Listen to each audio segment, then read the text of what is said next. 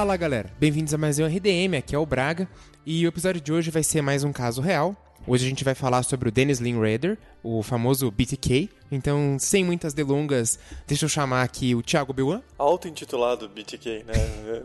Caso meio, meio tenebroso, mas vamos com, com, com calma. e Gabi Laroca. Oi, gente. Esse episódio eu queria agradecer a minha irmã, porque ela me deu o livro do BTK de presente de Natal, né? Porra, então. Velho, não faz isso, cara. É o Clã Braga ataca novamente, entendeu? É quase uma autopromoção, porque é mesmo DNA, né? Putz, eu vou mandar um beijo pra família aqui, vocês estão me censurando.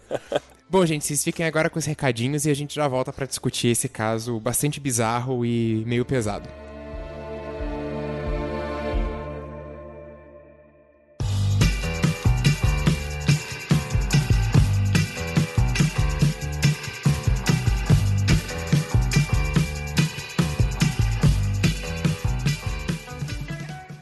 Bom, gente, recadinhos e hoje tem uma novidade muito bacana para vocês da nossa parceira, a Voodoo Loja. A gente já fez parceria com a Voodoo antes, fez alguns sorteios pro Apoia-se. Eles são uma loja de produtos em geral voltada ao horror. Aqui tem o site, vocês podem conferir também pelo Instagram. E esse essa parceria que a gente fez agora em específico é um sorteio de três camisetas com temáticas do horror. Então a primeira é do Exorcista, aquela pose bem clássica da Reagan descendo a escada de uma maneira não muito convencional. A, a, segunda é o Pinhead do Hellraiser e a terceira é uma camiseta do Jason Sexta-feira 13. Então, para participar dessa promoção é bem simples. Vocês vão lá no Instagram, é só procurar por Voodoo Loja, tudo junto. Vocês têm que seguir a página da Voodoo no Instagram, seguir o República do Medo, né? para quem não faz isso, por favor. É, curtir o post deles e marcar um, um arroba, um amigo nos comentários, tá? É, o sorteio fica aberto até dia 19 de julho, então corram lá porque vocês fazendo esses esses passos simplesinhos, vocês já estão concorrendo às três camisetas automaticamente, beleza? E lembrando que a Voodoo é uma das nossas parceiras que a gente tem é, fixamente para fazer sorteios. É, a gente sempre está fazendo todo mês, mesmo com a quarentena, a gente dá um jeito de fazer sorteios de livros, a gente tem parcerias para sortear é, camisetas também e outros tipos de produtos. Então também dê uma olhadinha lá no apoia.se rdm para ver as nossas recompensas e ver o que, que cabe no, no orçamento de vocês. O importante é, é ajudar, gente, de qualquer forma. E também aí, para finalizar, lembrando que a gente sempre está divulgando essas novidades, tanto sorteios quanto indicações e várias outras coisas, por meio das nossas redes sociais. Então, se você ouve o RDM semanalmente e quer ter um pouquinho mais de conteúdo, um pouquinho mais de contato, eu recomendo vocês seguirem a gente lá no Twitter, RDMcast, no Instagram, República do Medo, e também pelo Facebook vocês podem buscar lá por República do Medo. Então é isso, gente. Não deixem de se inscrever no sorteio e fiquem agora com essa discussão, essa narrativa tenebrosa sobre o BTK.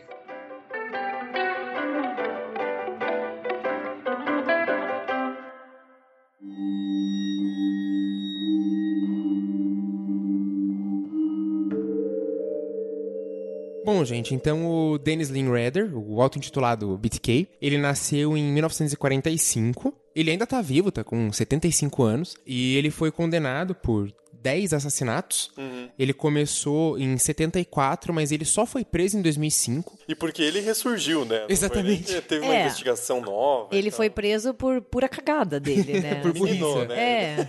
Meninou, meninou. Ele aterrorizou o Wichita durante 30 anos praticamente. Que é uma cidade média no, no Kansas, né? Sim. Não é um grande centro metropolitano nem nada, assim. Mas também é, é, é meio que uma, uma história típica de serial killer, né? Ele aterrorizou a pacata cidade Wichita, que tinha tido 10 assassinatos em toda a sua história e tal. Sempre tem essa coisa meio sensacionalista. Assim. Pois é, é, é, bastante clichê, assim. E ele mesmo, nas suas declarações, ele parece que ele se esforça para ser o mais clichê possível. Até o modo como ele explica, né, o, ah, da onde que surgiu a compulsão de matar, ou, ou por que que ele mata. Parece que ele é um cara que, tipo assistia Mind Hunter, assim, e falou, ah, olha lá, Sim. sou eu. Aliás, falando em Mind Hunter, o BTK, ele aparece no começo de quase todos os episódios, né? Pelo menos na segunda temporada Na segunda temporada, bastante. né? Ele, ele aparece no começo dos episódios, é aquele cara bigodudo, meio é. calvo, que fica fazendo umas coisas no banheiro lá, que a esposa dele abre a porta, tá eles se enforcando e se tocando. é um cara que ele tá aparecendo cada vez mais nos episódios, parece que a série tá fazendo uma inserção bem lenta, assim, Uhum. do caso. É, e pra quem gosta de Criminal Minds também, o episódio 15 da primeira temporada é baseado nos assassinatos do BTK, né? Uhum. E eu adoro Criminal Minds, então eu já assisti tudo, acho uma série muito boa pra quem gosta, assim, dessas questões mais relacionadas a serial killers e como a mente do assassino funciona, eu acho que é uma série muito boa. Mas o BTK tem essa coisa mesmo de ser quase um meio que um copycat do, do Zodíaco, porque é uma coisa que tá muito comum em cinema e série, mas não, não é tão recorrente, não tem tantos casos de serial killers que se comunicam com a polícia diretamente por meio de cartas ou Exato. ligações. E o BTK é um dos únicos que fez questão de mandar cartas e assinar com o nome que depois ele acabou ficando conhecido. Então ele criou um personagem também a partir dos, dos assassinatos, né? Ele mesmo criou essa, essa figura, essa imagem, sem nem precisar da mídia, né? Assim. É, diferente do último caso real que a gente fez aqui pro RDM, que foi o do John Wayne Gacy, é, o Gacy não tava nem aí pra publicidade, ele queria se esconder mesmo, né? Ele queria passar essa imagem de ser o- aquele carinha normal e tal, e... É, o Ted Bundy também, né? Também, também. É aquela coisa meio assim, escondendo a plena vista, né? Eu sou um pilar da comunidade, então ninguém vai desconfiar de mim. E o, o Redder, ele era até um pilar da comunidade, né? Porque ele era escoteiro, então ele acampava lá com o filho, com um grupo de pais. Ele era pai de família, ele era presidente da congregação de uma igreja é, protestante lá da, da sua cidade, ele era filiado ao Partido Republicano. Era um belo de um cidadão de bem. Era, era um cidadão de bem Nossa típico, né? senhora, esse daí ganha um carimbinho na testa, né? ele era 100% o cidadão de bem. Então, e isso também ajudou, né, a, a ele passar despercebido. Porque mesmo na época em que pessoas faziam reclamações dele, porque teve uma época em que ele trabalhou como fiscal da prefeitura e várias pessoas reclamavam dele por atitudes bastante estranhas que ele tinha, mesmo isso não levou a suspeitas maiores. Porque, ah, cara é escoteiro, é presidente ali na igreja, é... Ele é, ele, resumindo, ele é branco demais pra ser suspeito, né? É, Assim, não, exato, exato. É, é bem isso. É, mas é aquilo que a gente sempre fala, e a gente falou no episódio do, do Gacy, que é o que assusta muito nes- nesses casos de serial killers, é o fato de que a grande maioria são pessoas que poderiam ser nossos vizinhos, nossas vizinhas, pais de família, namorados, pessoas que trabalham com a gente. Isso que assusta, né? Eu tava lendo que quando o BTK foi preso e a filha dele ficou sabendo, ela não acreditava, porque pra ela ele era tipo meu pai, normal, assim, uma coisa, ah, um pai amoroso, dedicado, e diz que quando a polícia bateu na porta dela, assim, ela ficou, não, meu pai, não, não pode, sabe? Eu acho que é justamente esse estranhamento que o serial killer traz. Claro, além de toda a crueldade do assassinato, que são coisas inimagináveis, você pensar que um ser humano possa fazer com outras, é essa, essa inquietude de que pode ser qualquer pessoa. Pode ser o meu namorado, meu pai, meu marido. É esse sentimento de que a gente nunca tá seguro. Você não pode confiar em ninguém. E o Bitcoin incentivou muito isso, porque as cartas que ele mandava pra polícia era justamente avisando, ó, vou atacar novamente, digamos, né? É narcisista Ele- pra caralho, né? Ele- ele-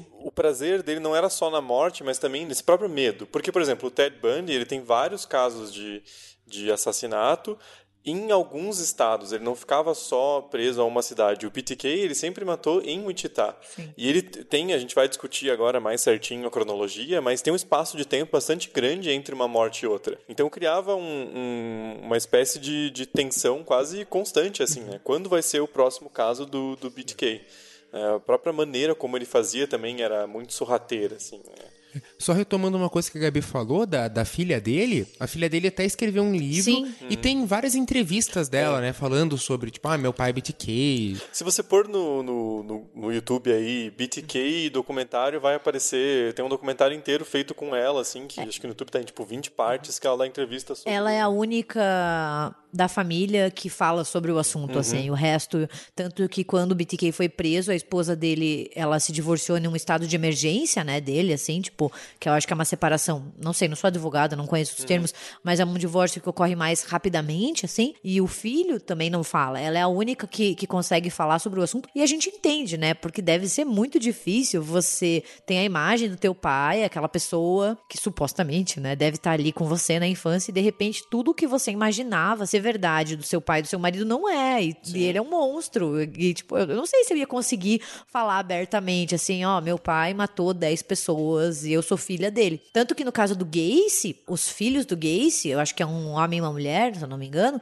trocaram de sobrenome. Sim. Pra não ser associado, que eu acho que é o mais comum, né? É muito sim. difícil, eu acho, você chegar e falar: não, beleza, meu marido ou meu pai matou com crueldade, meu pai é um serial killer. Porra! É uma experiência muito singular, né? Porque tem poucos casos, assim, de, de, de pessoas que podem dizer isso. Ah, meu pai era um serial killer. Cara, imagina, se já é uma merda ter pai bolsominion. ter membro de Olha, família assim. eu felizmente não tenho esse problema, tá? Pai, te amo, obrigada por não me passar essa vergonha. Meu pai é meio bolsominion. Sabe aquele, aquele bolsominion Meio meio bolsominion é. É, ele é aquele bolsominion meio, envergonhado. Ah, PT não dá mais. mas aí, pai, o governo tá bom? Não, tá uma bosta, mas pelo menos pelo menos dá o PT. É, imagina o cara ser um serial killer. É, a gente entende. Tanto que a grande maioria desses filhos e esposas, a gente tá falando agora de serial killers homens, eles somem do mapa, assim, porque eu acho que é a única maneira de você lidar com essa publicidade. Porque a mídia cai muito em cima, né? Sim. Rola esse fascínio, assim. Serial killers têm um fascínio entre a gente. A mídia, ela utiliza disso até esgotar o assunto. E vai atrás da família e transforma a vida da família no inferno. E como que você lida se você não tem culpa, entendeu? Tipo, é muito foda. Sim, até porque o caso teve vários documentários e programas especiais, principalmente depois de 2004, quando ele ressurgiu. E o, o diferencial de tal canal é ter uma entrevista com a filha. Então sim. ela também foi muito usada por isso, para ter uma nova visão sobre o caso, assim por dizer. E diz que a filha, ela inclusive troca cartas com o pai, assim. Numa entrevista ela fala que ela fez isso mais por ela mesma, assim, pra não guardar uma raiva e apodrecer por dentro, sabe? Mas eu, eu sou uma pessoa extremamente rancorosa, eu acho que eu não queria conseguir mandar cartas assim e... Será que ele assina BTK ou ele... Ai, que papai! Ai, que horror! Com amor, BTK. Ai, que horror! Bizarro. Ué, pô, olha o caso que a gente tá falando. Vocês querem o quê? É, o BTK ficou triste, né? Que a esposa e o filho nunca mais foram visitar. É uma coisa que ele reclamava constantemente pra jornalistas, pessoas que iam conversar com ele na, na E- prisão. E, e tem a pachorra de se pagar de vítima, sabe? Ai, agora que eu fui preso, ninguém me visita mais. Claro, cara, você matou uma 10 pessoas. Eu também não ia te visitar. Aqueles, aqueles desalmados, sem É, coração, imagina. não me visitam mais É horrível. cadeia. Eu acho que isso mostra ainda mais o quão narcisista e sociopata esse cara é. Sim. Porque ele se coloca numa posição de vítima, assim, tipo, ah, minha esposa não veio me visitar, sabe? Tentando inverter os papéis, assim, uma, uma coisa até de manipulação. Sim. I am BTK. Yeah. And I'm, I'm the guy they're after, 100%. Bom, é, a gente ainda não falou, mas BTK significa Bind, Torture e Kill, que é amarrar, torturar e matar, porque é, era isso que ele fantasiava. E foi a partir disso que ele se autonomeou, né? Então, pra gente começar a citar os casos, é, ele começou a agir como assassino mesmo em, em 1974, mas ele mesmo relata que já anos antes disso, porque é, o que, que acontece? Ele foi para uma faculdade, não deu muito certo, ele não era bom aluno, não tinha boas notas, ele foi parar na Força Aérea, ficou quatro anos lá, mais dois anos como reservista, e no período que ele estava na faculdade ele ainda trabalhou de açougueiro, então assim, ele, ele teve uma vida fazendo várias coisas, sabe? E, e o, o período da Força Aérea dele, ele sempre falava com um pouco de orgulho, assim. E ele casou em 71, em que foi quando ele trouxe aquela figura, pelo menos uma imagem de normalidade para a vida dele. Sim. É, eu também fiquei sabendo que, diferente de outros assassinos em série, como o Jeffrey Dahmer e o Ted Bundy, o Dennis Rader, ele teve uma, uma infância relativamente normal, assim, não, não marcada por traumas nem nada, assim. Mas eu achei bizarro porque eu tava lendo uma reportagem que diz que ele fazia molecagens, entre aspas, como torturar animais ou roubar as peças íntimas das vizinhas. E eu fiquei tipo, cara, é, torturar animais não é uma molecagem e não é uma Pois coisa é. simples, assim, tipo, é, ele teve uma infância relativamente normal. Ele só torturava animais, assim, ele pegava o cachorro da vizinha e torturava. Mano, se meu filho fizesse isso, ia ser uma bandeira vermelha pra mim, assim. Ah, assim, ó, fazer um meia-culpa aqui que eu já matei formiga com lupa. Isso é uma coisa horrorosa, assim. Tipo, quem tá ouvindo em casa. não, Não, tô é que brincando, assim, não tô brincando. acho... Não, deixa eu só, só explicar, senão a galera vai Que horror. acreditar. Eu queimava jornal com lupa, tá? Que era, era divertidinho. A Você formiga foi sem querer, caralho, que ela não, passou não, em cima do nunca- jornal. Nunca matei formiga, né? Só uma piada. Não, eu acho assim, tipo, talvez tenha uma questão de que na década de 40, na década de 30, não se importavam tanto com animais. Sim, sim. talvez seja uma preocupação mais recente, né? Isso com certeza. É, sabe, assim, ai, é, não era visto como uma bandeira vermelha o teu filho torturar o gatinho. Ai, é ele querendo aprender de anatomia, sabe? Tipo, talvez role isso, assim, não sei, não sei É, explicar, tem- não sou psicóloga, tô dando só uma, uma um levan- tô levantando uma hipótese. Mas pra mim, eu ia ficar muito assustada se meu filho aparecesse torturando um cachorro, um gato, um passarinho ou qualquer coisa, sabe? É, a gente tá falando de homens da geração antiga, o presidente da república já admitiu praticar zoofilia. Exato. E ninguém acha Então, problema, assim, né? É, e todo mundo fala, ah, não, isso aí é normal. É normal, você imagina. nunca transou com um cavalo? Tipo, cara, você nunca transou com uma não é galinha? cavalo, é cabra, Gabi. Não, não, não fala isso. Não, Cara, mas que é- absurdo, cavalo. Mas agora, voltando ao BTK, assim, que ele teve uma, uma infância relativamente normal perto de outros serial killers, né? Porque quando a gente, a gente estuda serial killers, ou a gente vai fazer esses programas, a gente sempre lê sobre as infâncias deles e a gente percebe traumas. Ah, era maltratado pelo pai, como o Gacy, né? Ah, e foi abandonado pela mãe. Os nossos ouvintes que são psicólogos e psiquiatras vão saber mais que a gente sobre isso, né? Mas é, o que chama atenção no Redder é que ele não tem nada, nada desse histórico, assim, sabe? É, que o, o- uma coisa do, do BTK é que ele meio que quebrou as teorias, porque eles sempre procuravam alguém que, ah, ou já foi preso, ou teve algum problema na infância. Então, quando os policiais foram é, na casa da mãe do, do BTK, que o irmão dele tava lá, é, perguntaram, né, ó, a gente quer saber da infância de vocês, o pai de vocês já abusou? O irmão dele, não, né, a gente teve uma infância normal, o pai era amoroso, a mãe também, nunca, né, teve nenhuma violência, ah, ou né, alguma coisa mais é, de abuso sexual ou, coisa assim.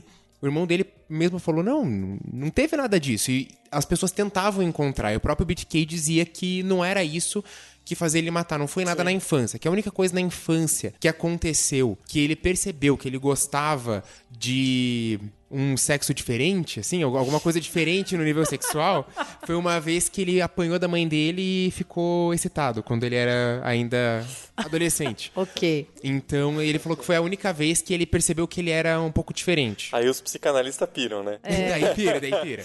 É, é porque assim também, a gente tem um imaginário sobre serial killer que é muito criado por programas de TV, por documentários e por filmes, que a gente sempre procura a resposta na infância e sempre procura com os pais, né? A minha mãe fica- sempre fica muito puta, que ela sempre diz assim, a culpa é sempre da mãe, né?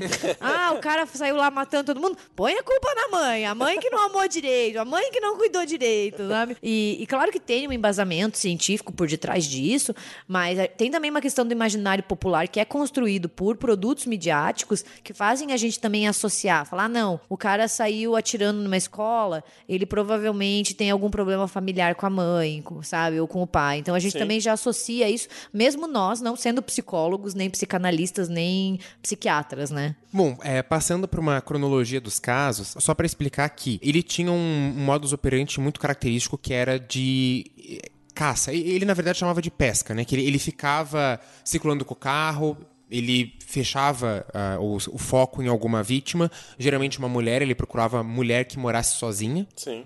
Então ele ficava semanas seguindo a pessoa, a- fazendo anotações sobre a rotina.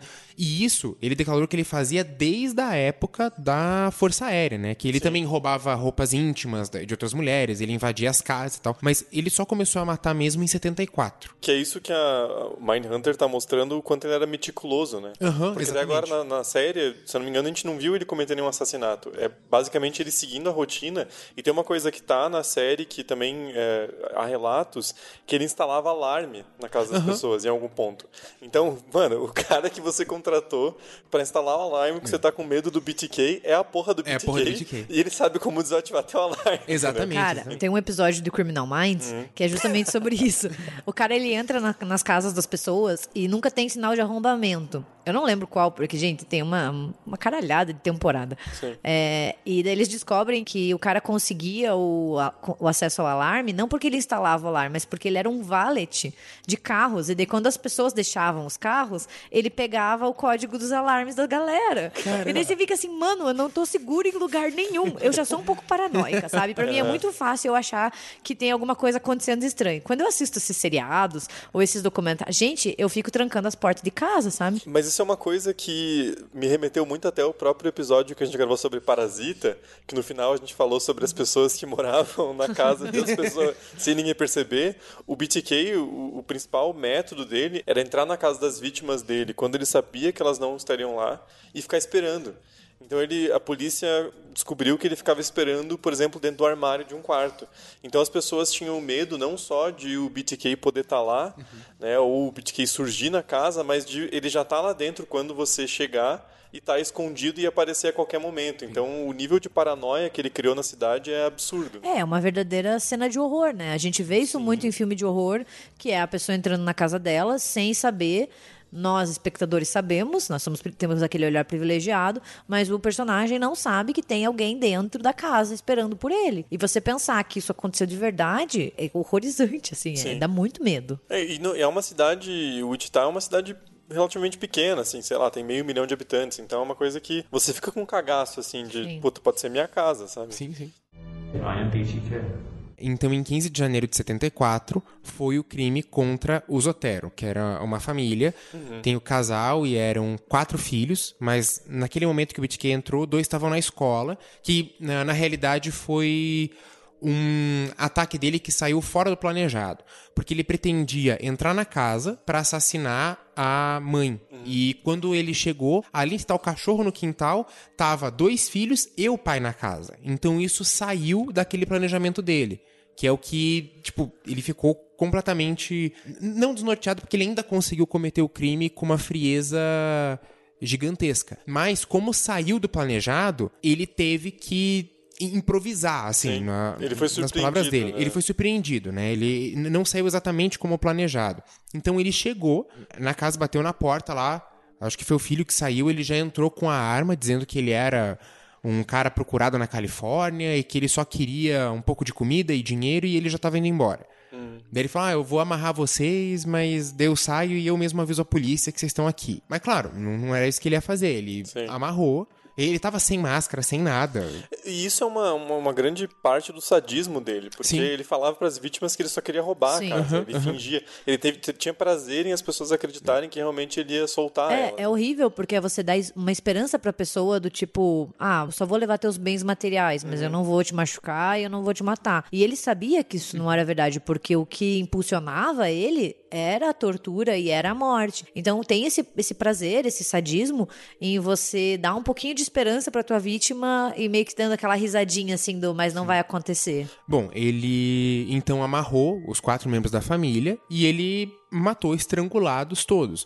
O que ele fala que ele foi quando o momento em que ele percebeu que não era igual aos filmes, que demora pra pessoa morrer, que a pessoa não, não, não, morre tão fácil quanto ele achou que morreria. Que ele teve que ficar, tipo, várias vezes estrangulando até a pessoa desmaiar, a pessoa não desmaiava, ou desmaia e volta. Sim, porque você desmaia. O Claro que ninguém aqui é especialista Sim.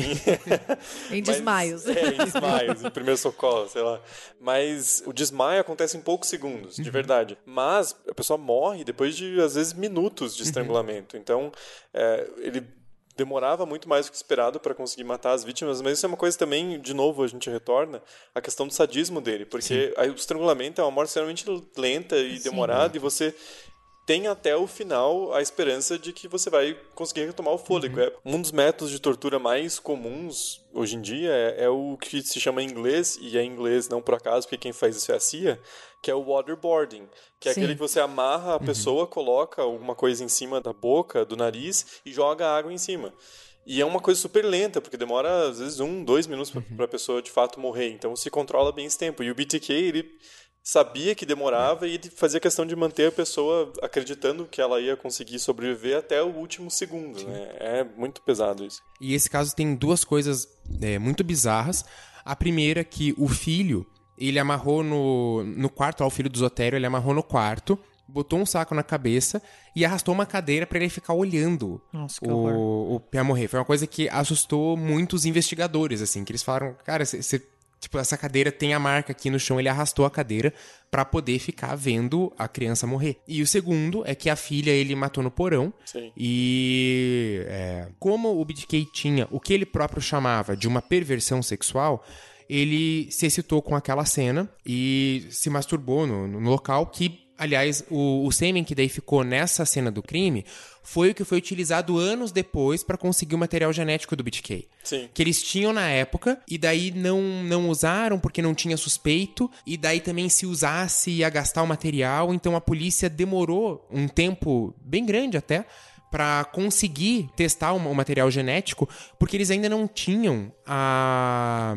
tecnologia necessária É. para fazer todo o sequenciamento. Então, assim, é- é estranho quando você lê sobre o caso de, porra, mas por que que a polícia demorou tanto se eles tinham um material genético do BitK disponível, né? Vale lembrar que um dos primeiros casos da- na história dos tribunais que a evidência de DNA foi um dos principais pontos da acusação foi o O.J. Simpson lá nos anos 90. Então a gente está falando de mais de 10 anos antes. É, e também a gente tem que entender que o que a gente conhece hoje como a tecnologia do DNA, ela foi sendo Aprimorado. aprimorada com o tempo e demorou muito, assim. Então, na década de 70 não era você pegar e testar e você Sim. tinha um, um resultado. Primeiro que com o que você vai testar, com o que, que você vai comparar. Se você não tem um suspeito e não existia um banco de dados, e se existisse um banco de dados, ele não estaria no banco de dados. Então é muito difícil, assim. A gente tem muitos casos, inclusive no Brasil, que a gente vê que o DNA ajudaria muito a resolver os problemas, mas que assim, ou como passou muito tempo, ou como aconteceu algu- alguns erros que acabam perdendo, não tem o que fazer muito assim. A gente conta muito com o DNA hoje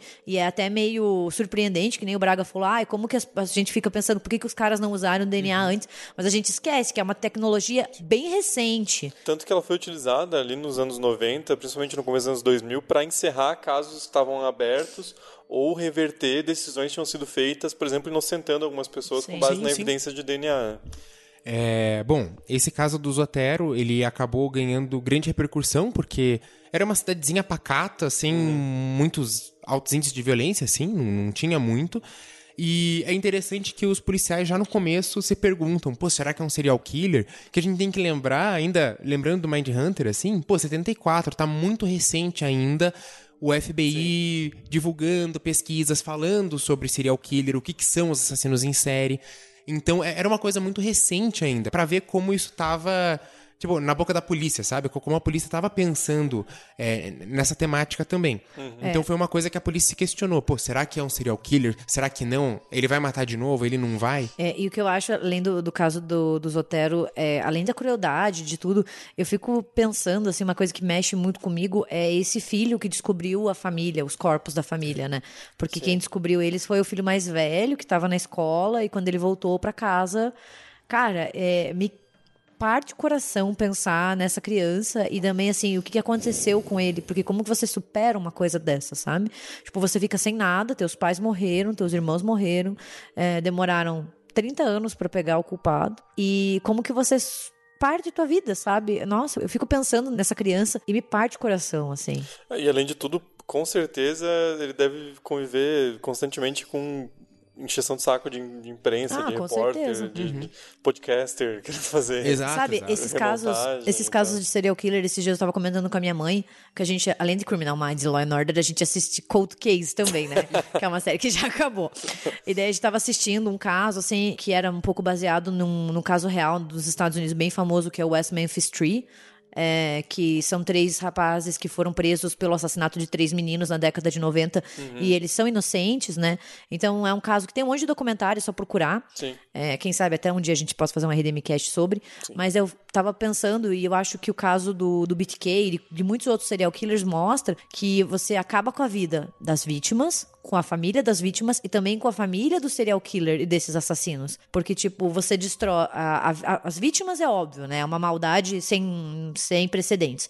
A família dessas pessoas que morreram dificilmente consegue se recuperar e seguir em frente, sendo sempre atormentada pela mídia, principalmente em casos sensacionalistas como esse. E você pertencer à família de um desses serial killers, você ser filha, você ser esposa, você ser filho, também arruina a tua vida, porque as pessoas sempre vão te associar com o teu pai, com o teu marido, com o teu namorado que saiu matando uma galera, mesmo você não tendo culpa. As pessoas vão olhar pra você e vão querer saber como que você não soube, como que você não desconfiou. Então, tipo, parece que todo mundo que tá envolvido nisso tem a vida de alguma maneira abalada e, tipo, desestruturada de uma maneira incompreensível, assim, pra gente. E, e às vezes no Brasil a gente não tem tanto essa dimensão, porque uma parte da imprensa, aquela mais, né, gosta de sangue, é muito focado no que aconteceu hoje. Sim. Por exemplo, filho da puta do Datena. É, é sempre o que aconteceu hoje, o caso da semana ou do mês, sabe? Assim, não vou nem citar nome porque é, eu acho até me dá um embrulho no estômago, mas não, gente, o Brasil não tem uma indústria cultural tão grande, tão poderosa quanto a dos Estados Unidos, que produz essas séries de investigação criminal. Sim. O cara tem inúmeras, assim. Sim. Então, esses casos, eles nunca deixam de estar no, uhum. numa, numa, espécie de, de, percepção popular, porque sempre se renova, sempre tem novas temporadas, novos episódios, novos filmes, e é uma coisa, assim, que não termina nunca. É, e, e você vê como todo mundo que está envolvido tem a vida abalada, sabe? Eu tava falando sobre o West Memphis Tree e pensando assim, beleza, é uma merda porque o caso nunca foi resolvido, ninguém sabe quem matou os três meninos, então isso destrói, não só os meninos morreram, mas destrói a família dos meninos Sim. e também destrói a vida das pessoas que foram presas é, sendo inocentes e a família desses caras que foram presos inocentes, porque também destrói eles. Então, tipo, é muito triste porque todo mundo é sugado por um buraco negro, assim, sabe? Bom, o que é, alertou a polícia é, para esse caso, assim, de é, procurar similaridades, foi em especial o fio de telefone cortado uhum. e o, as vítimas amarradas.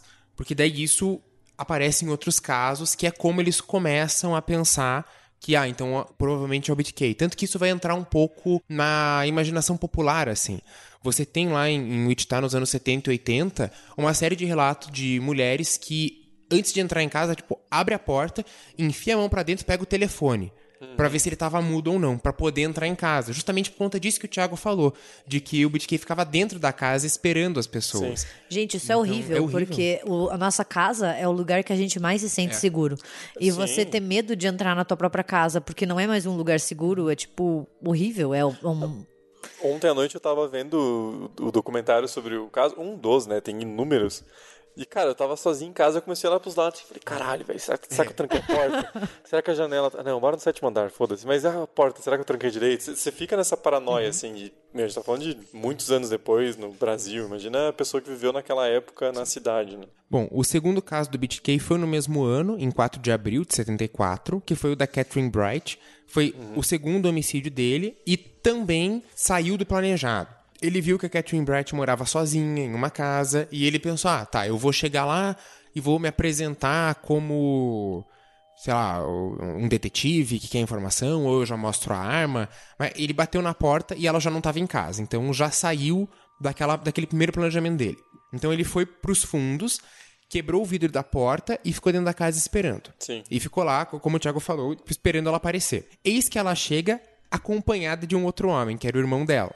E daí nisso, de novo, saiu do planejado. Então ele sai, aponta a arma e dá aquela mesma explicação do Zotero, de que ele era procurado na Califórnia, ele só queria dinheiro, comida e ia, ia, deixar eles amarrados e ir embora, que não ia acontecer nada. Ele amarrou cada um em um quarto e decidiu matar o, o irmão antes. Só que é, o BitKey acabou não levando as cordas dele. Nesse caso. Então ele teve que amarrar com meia calça, com o que ele encontrou na, na hora. O nó não ficou tão forte, o irmão se soltou e ele entrou numa, numa luta forte com, com o BTK. Até o, o Dennis Redder fala que foi a vez que ele sentiu medo de ser morto, que o cara era muito forte, lutava. E, porra, o BTK deu um tiro na cabeça dele, uhum. ele caiu, levantou, voltou a lutar, o BTK deu um tiro na cara dele, daí foi pro quarto matar a irmã. Também a Catherine Bright não. Ele não tava conseguindo matar ela estrangulada, ele matou a facada. E quando ele voltou para ver o irmão, o cara já tinha saído e tinha saído correndo pela porta. Tipo, ele tomou um tiro na cabeça ou na cara e saiu correndo pela porta. E daí o BTK, tipo, não, tá, eu vou ter que sair daqui porque esse cara vai me reconhecer e, e vazou, assim. Sim. E a menina ainda sobreviveu por um tempo, ela morreu no hospital, né? Mas ela tomou várias e várias facadas. Que daí foi o que é, levou os investigadores a não ligarem o caso diretamente. Porque apesar de ter o fio de telefone cortado, ah, mas a família Otero ele matou estrangulado. Esse aqui ele deu um tiro e facada. Então pode não ser a mesma pessoa, porque ele mudou o, o, o jeito em que ele matou as pessoas, né? O... E apesar do irmão ter sobrevivido, ele não conseguiu dar uma descrição é, minimamente acurada uhum. da, da, cara do BTK, porque ele levou um tiro na cabeça sim, e na sim. cara. Então, assim, ele não tinha, não tinha condições de descrever certinho para fazer um retrato falado. É, é, é, essa foi uma coisa que acabou ajudando, assim, o, o BTK a fugir do radar da polícia também. Porque no caso do Zotero, falaram que, ai é, tinha um homem baixinho fora de casa. Era um cara com um bigode fininho, tipo o pai do Zotero, né? Ele parecia hispânico. Daí o Kevin é, Bright, ele já falou que era um cara mais alto, che- chegando um, um pouco perto da descrição, assim, do, do BTK mesmo, mas era uma descrição muito vaga. Os, os investigadores não tinham muito com o que trabalhar. Sim. Que era uma, uma descrição muito vaga, porque o. Sei lá, o BTK era o, o pai comum, assim, a Sim. descrição de pai normal, calvo, de bigode, é, o pai dos anos 70. sabe? É o, o- e ele ajuda na, no coisa de escoteiro, tipo. Exato, é exato, um não tinha muita paizão, coisa. assim. Digo, nessa época eu não sei se ele era calvo, né? Que ele já tinha ainda uns 20 e poucos anos, né? Ele, ele era novo nessa época. Mas enfim, eles não conseguiram uma descrição exata do BTK. E em outubro de 74, teve a primeira comunicação do BTK com a polícia. Ele fez uma ligação pro jornal, o, o Wichita Eagle, falando que, ó, tem uma carta na biblioteca em tal livro, vocês vão ter que ir lá pegar, porque tem informações sobre os assassina o assassinato do Zotero e da Catherine Bright. Eles foram lá, pegaram a carta e muito rapidamente eles entregaram pra polícia, assim, o jornal, que, que é uma coisa um pouco esquisita em casos de assassinato, o jornal ele não se aproveitou disso de uma forma sensacionalista. Pois é. Sim. É, foi- é- é bem assim, tanto que o, o editor do jornal ficou muito puto com o repórter que pegou a carta, que logo entregou à polícia e falou: Mas você não tirou nenhuma cópia? E o cara, não. E essa primeira carta do BTK é que levou eles a tentar traçar o primeiro perfil. Porque o que acontece? A carta é cheia de erros gramaticais. Então eles pensaram, ó, então um cara que tem essa frieza, né, Pra matar pessoas, ele deve ser um cara muito inteligente e ele tá disfarçando a erudição dele com erros forçados de gramática. Essa era a grande. Foi, foi a primeira teoria que surgiu. E foi até uma teoria que persistiu por muito tempo, até ele ser preso, né? Que daí quando ele foi preso, viram que não, que ele é um cara bronco mesmo, assim. Não, é sério. Tanto que o, o, o tenente que, que prendeu ele, o Landwehr, que, que foi o responsável, né, pela, pela prisão dele, ele era um cara muito piadista, assim, e ele sempre brincava com os outros policiais, os repórteres, quando o BTK tava no tribunal, dizendo, pô, alguém manda esse cara calar a boca, eu vou virar piada que eu não consegui prender esse burro antes, assim, porque ele tinha uns problemas de aprendizado e tal. É, nada sai de bom de reservista do exército. né? o cara não serviu nem pro exército. Imagina, é. Bom, daí o, o BitK escreveu então, eu cito: Escreva esta carta em prol dos contribuintes, assim como de seu tempo. Aqueles três caras que vocês têm em custódia só estão falando para conseguir publicidade pelo assassinato do Zotero. Ah, é, porque o que aconteceu foi que eles efetuaram uma prisão e os caras ficavam se gabando de terem matado o Zotero. E daí o BTK ficou bravo porque outra pessoa estava recebendo crédito pelo, entre aspas, trabalho dele. Sim. Eles não sabem de nada. Eu fiz aquilo sozinho e sem a ajuda de ninguém. Também não teve nenhuma conversa sobre isso. Vamos esclarecer os fatos. E daí ele vai citando todos os membros da família, explicando exatamente como cada corpo estava. Que daí foi o que levou a polícia a acreditar que a carta era verdadeira, porque ninguém tinha essa informação. E daí, é, o, o final da carta do, do é bastante interessante. Ele diz assim: Sinto muito que isso acontece com a sociedade. São eles que sofrem mais. Difícil me controlar. Vocês provavelmente me chamam de psicótico com perversão sexual por enforcamento. Onde esse monstro entra no meu cérebro, eu nunca vou saber. Mas ele é aqui para ficar. É, é bizarro mesmo porque ele escreveu de um jeito estranho. Como alguém pode se curar? Se você pede ajuda, que você matou quatro pessoas, eles dão risada ou apertam um botão de pânico e chamam os tiras. Não posso parar assim. O monstro segue em frente e me machuca, assim como a sociedade. A sociedade pode ficar agradecida de haver maneiras para pessoas como eu de se aliviarem, às vezes fantasiando com alguma vítima sendo torturada. É um jogo grande, complicado, meu amigo do monstro brincar de diminuir o número de vítimas, seguir elas, dar uma olhada nelas esperando no escuro. Daí eu vou pular já pro final. Ele já escolheu a próxima vítima ou vítimas, eu ainda nem sei quem elas são. No dia depois de eu ler o jornal, eu vou saber, só que mais tarde. Boa sorte na caçada. Atenciosamente, o verdadeiro culpado. Então, é. Cara, é, é- é bem bizarro assim, porque ele sempre tenta justificar como se ele tivesse alguma coisa interna. Aqui ele fala de um monstro interno. Ele chegou a chamar isso de fator X, que é o que levava ele a matar.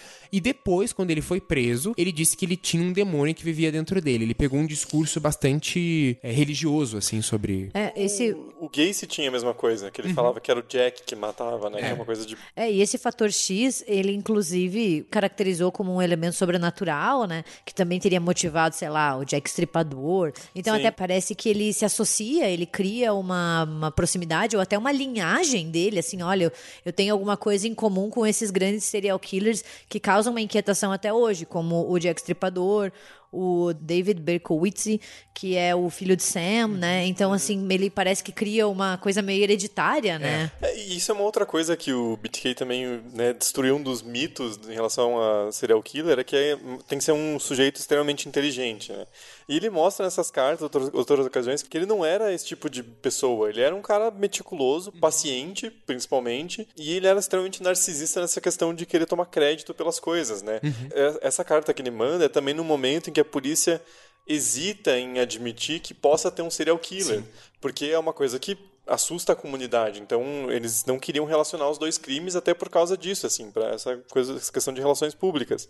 O BTK não aguentou isso. Ele, ele se sentiu é, roubado do, do, crédito de ter cometido o assassinato. Então, é, ele queria muito seguir nessa meio que nessa tradição, entre aspas, assim, de, do, zodíaco, é, do ele, ele queria o reconhecimento, ele, ele vivia por isso, né? E eu acho isso muito estranho, porque como, como ele conseguiu conciliar esses dois lados dele, entre aspas, né? Que eu acho que a gente não separa bem, né? Uhum. É, mas como que ele conseguiu por tanto tempo viver essa faceta, entre muitas aspas, do pai normal, do marido, etc. E nessas cartas e nesses joguinhos e nesses truques que ele fazia, e até nos assassinatos, ele revela um narcisismo narcisismo, uhum. uma, uma vontade de aparecer, sabe? E, e, parece duas coisas muito opostas. Eu acho que isso mostra o quanto a mente humana é complexa. Sim. E, não, e assim, não tem como você pensar muito em preto e branco, sabe, nessas horas. Que é uma coisa. Nossa, nossa a psique humana é uma coisa bizarra. E, e os, únicos, os únicos assassinatos deles que foram perto um do outro são esses dois de 74. É.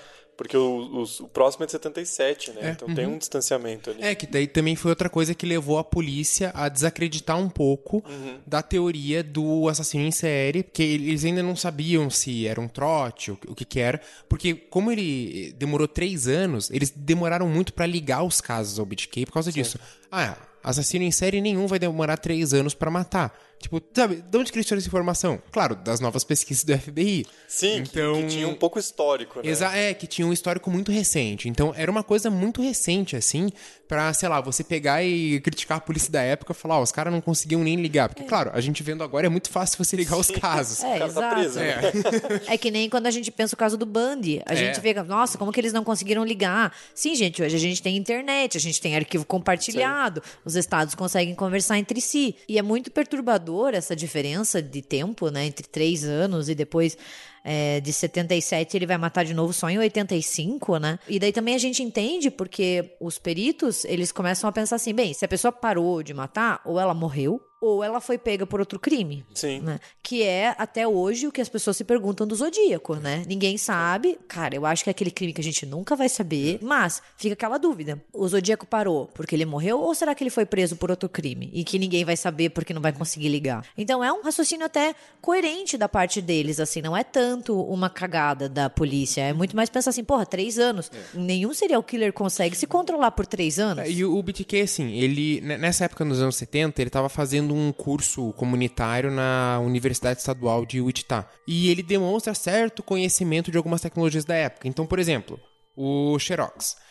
As cartas dele ele escrevia e ele tirava várias fotocópias e depois ele cortava a borda, porque diz que cada Xerox deixa tipo uma impressão digital nas bordas da folha. Eu não sabia disso, eu soube por causa do, do livro. E daí diz que deixa uma impressão digital assim. E ele sabia disso porque ele cortava a borda. É, Xerox que é o nome de uma empresa, né? Vale a pena. Ah, perdão, perdão, perdão. Não, não, mas Fotocópia. Porque aí faz sentido a questão de ter impressão é. digital, porque eles estão deixando a marca ali para ser uhum, reconhecível, uhum, uhum. né? Então. É, não, é bem, é bem isso, que daí eles poderiam é, saber de qual fotocopiadora veio aquilo, exatamente, né? Exatamente. Ou de qual Xerox, se você é do Rio de Janeiro. é tipo uma inscrição em série, assim. Exato, exato. E eles não conseguiam achar. E uma das, das fotocópias que eles usavam, pelo menos o que aparece no Mind Hunter lá, tem um dos episódios da segunda temporada, tá ele tentando tirar uma fotocópia e fica preso o papel. Sim. E daí vem um cara ajudar ele, fica desesperado. Sim. E daí sai, tipo, um papelzinho escrito BTK, assim, ele arranca. E, tipo, não, não, não é nada. Porque um dos lugares que conseguiram traçar era uma biblioteca pública. Exato. Que passava milhares de pessoas. Bom, exagerei agora, né? Ninguém vai tanto em biblioteca assim. Mas passava, assim, várias pessoas por dia, então não tinha como saber quem dessas seria o BTK, né? Toda pista que a polícia achava, ou era um número muito absurdo de pessoas que eles nunca conseguiam investigar tudo, ou era uma pista fria que não, não tinha uma sequência. Bom, o BTK só voltou a atacar em 77. Tem dois casos, um em março e um em dezembro. O primeiro é o da Shirley Vian, em que o, o BTK ele tentava traçar várias possíveis vítimas em que ele ia investigando. E a, a Shirley ela foi praticamente a terceira opção. Ele foi no, no bairro, onde ele iria atacar, bateu na porta e ninguém atendeu. Daí Ele pensou em ir para outra casa, também não tinha dado certo. Daí Ele viu um- uma criança indo na, na padaria comprar uma lata de sopa e voltando para casa. E era uma casa que ele tinha feito uma pré-seleção, é, uma pré-seleção bizarra da, da cabeça dele, mas enfim, que ele tinha pré-selecionado como um possível local de ataque. Que daí a Shirley Vine estava em casa com os dois filhos, que ela estava gripada, não levou os filhos na escola. É, ele parou o menino na rua, se fingindo ser um detetive, ele mostrou uma foto, perguntou: Ah, você conhece essas pessoas? Deu o menino, não, foi para casa. Ele seguiu, bateu na porta, também se apresentou como detetive e que ele queria mostrar essa foto. E depois ele fez o que ele fazia sempre: ele tirou a arma, falou: Ó, eu vou né, só- pegar umas coisas aqui, mas vai ficar tudo bem. Ele trancou as crianças no banheiro e ele levou a, Shirley Vian pro quarto dela, onde ele também estrangula ela com meia calça, se eu não me engano. E esse momento é um que no livro eles retratam que o, BTK se achava um cara muito legal. Porque o que, que ele fez? Ah, a vítima tava. Pra você ver como a noção de legal das pessoas varia É, bastante. não, exato, né? exato. Por quê? Porque ele relatou que em um dos assassinatos a, a mulher falou que estava com sede e ele parou de estrangular ela para trazer um copo de água e daí depois matou ela. E nesse caso, ele se achava um cara atencioso porque ele trancou as crianças no banheiro, mas ele deixou elas com brinquedos. Então você vê a, a percepção do cara de o que é ser bondoso, né? Sim. Nesse caso, ele, ele não matou as crianças. Porque daí também tinha um cachorro que começou a latir do lado de fora, e dele já ficou preocupado, e o telefone tocou. E ele não deixou atender, mas daí a Shirley falou: não, é alguém que tá me procurando, e se eu não atender, vai vir aqui. A gente nunca vai saber se era um blefe ou se era verdade, mas daí o BTK, tipo, eu vou ter que, que, que matar logo e sair. Então ele também mata a Shirley Vian e vaza. E as crianças não conseguiram dar uma descrição exata dele. Se não me Sim. engano, até falaram que ele era loiro. Ou... Foi uma descrição muito fora É, do, elas dele. falam até, ah, na idade da minha mãe. Era É, exato, exato. assim, né? Então saiu muito da, da descrição do BitK, então também não ajudou. E não ajudou nem a conectar o caso. Que essa que foi a dificuldade. De novo, ah, demorou três anos. Ah, assassino em série não vai demorar três anos. Era uma coisa muito recente, então. Sim. É, e uma coisa bizarra do BTK é que essa ideia de que ele era bonzinho, Uhum. praticamente, né? Parece que na mente dele ele tem um- uma vontade que ele precisa saciar esse demônio interno, ele Uhum. põe a culpa em alguma coisa que existe dentro dele, mas ele vai fazer isso da forma mais humana possível, entre aspas, assim. É, eu preciso matar essa pessoa, mas eu escolhi ale- aleatoriamente Uhum. e eu vou tratar ela bem, digamos. É uma coisa bem bizarra mesmo. É, e essa questão de escolher aleatório também é mais um fator do porquê que era difícil traçar quem ele era. Porque a polícia sempre vai começar a suspeitar é, do marido, a- as pessoas próximas, né? Sim, E, em sim. especial teve várias vítimas que daí, ah, então é o marido que matou. Então era difícil pra polícia também traçar, porque não era claro o motivo do crime. O que deixava mais é, misterioso ainda. Sim. Então, o segundo caso desse ano foi o caso da Nancy Fox, que daí é o caso em que o BTK fala que tudo deu certo, tudo saiu dentro do planejado, porque ele entrou na casa dela, é, ele cortou o fio do telefone, entrou na casa dela, ele tava testando o telefone quando ela entrou. E daí ela entrou sozinha, ele já tirou a arma, ameaçou ela, falou: Não, ó, é, o que eu quero é sexo e eu vou embora. E daí diz que ela senta na cama, começa a fumar, falou, não, então tudo bem. Se você vai embora.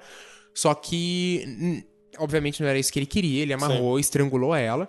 E daí ele ainda teve tempo pra ficar desenhando o o corpo dela num, num caderninho, assim, porque foi o caso que ele conseguiu fazer tudo o que ele queria, que foi o que saiu planejado. E uma das, uma das coisas também que a polícia sempre achou estranho da cena do crime, de também aquela questão de não conseguir ligar ao, alguém, a um, ao perfil clássico de serial killer, é que nenhuma das vítimas dele tinha sinal de estupro. Sim. sim. O sêmen sempre estava, às vezes, no corpo da vítima, às vezes próximo, mas nunca tinha sinal de, de estupro mesmo. É, e que é uma coisa que afasta bastante ele dos outros serial killers, né? Porque a Sim. gente geralmente tem essa questão assim de amarrar, de estrangular, vinculado a um prazer sexual do, do assassino. E daí ele, eles geralmente estupram.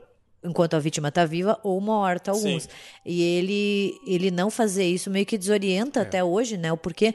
Porque daí você vê que o prazer sexual dele era o enforcamento, era o sufocar, né? E ele, ele nunca, nunca estuprou nenhuma das suas vítimas. É, é que aquela coisa, não, essa questão ela não era a relação sexual em si, era uma coisa de poder, de Ah, dominação. com certeza. Se a gente pensar assim, o próprio estupro não tem um, não é um ato sexual, ele é um ato de poder. Sim. Um homem que estupra uma mulher, ele não tá ali numa questão de sexualidade, de sexo. Ele tá muito mais envolvido numa questão de poder, de dominação. Uhum. E, e acho que no caso do BTK é claro que, n- que Sim, é sim, isso, sim. entendeu? É, É, é, você- não é sexo, é, é violência. É, é você estar no poder, é você ter o, o poder de decidir sobre o corpo da sua vítima e decidir o destino dela, de vida ou morte, né? E ele claramente tinha algum. uma. uma excitação sexual com aquelas mortes porque ele se masturbava, né? Sim, Só sim. É é uma coisa assim que foge um pouco do, Sim. do perfil, né? É, bom, esse assassinato da Nancy Fox, ele anunciou em um telefone público, eh, porque ele, ele viu que acho que passou um dia, dois dias e ninguém tinha falado nada ainda. Porque, claro, ela morava sozinha, ninguém encontrou o corpo. Daí ele foi até um telefone público pra ligar, pra anunciar, olha, tem um corpo em tal lugar, tal lugar, pá, desligou o telefone. E, inclusive, esse evento é um dos primeiros casos em que se tem uma gravação dessa, dessa ligação. Então, existe até hoje a, a fita com a, a voz do BTK anunciando que ele tinha matado a vítima quando ele ligou para a polícia. Só que, cara, de novo, a polícia até tentou melhorar o som e liberar a gravação. Eles chegaram a mostrar para o público depois de um desespero já de não conseguir achar o assassino.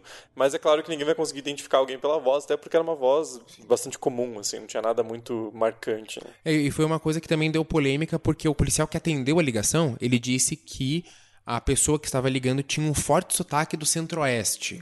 Daí depois disseram que ele poderia ser hispânico. Eu não sei qual que era a pira do, da polícia de Utah com o hispânico. Bom, a gente, a gente sabe qual que é a pira. É, acho Perdão. que a gente sabe muito bem, A gente né? sabe qual é a pira. Você acha?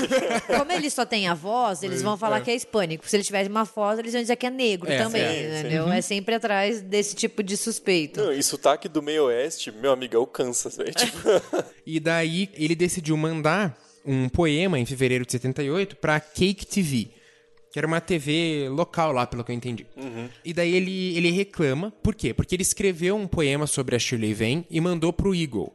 Só que o Eagle não, não, não pegou na, na época. Tipo, veio a carta e eles meio que descartaram porque eles não entenderam o que, que era a aquilo. carta se perdeu, porque eles É, acharam que era é. parte de uma promoção. assim. Exato. A, a carta se perdeu, assim, porque eles não entenderam que era do BTK. Então o BTK decidiu trocar de veículo de comunicação. Ele saiu do jornal foi pra televisão.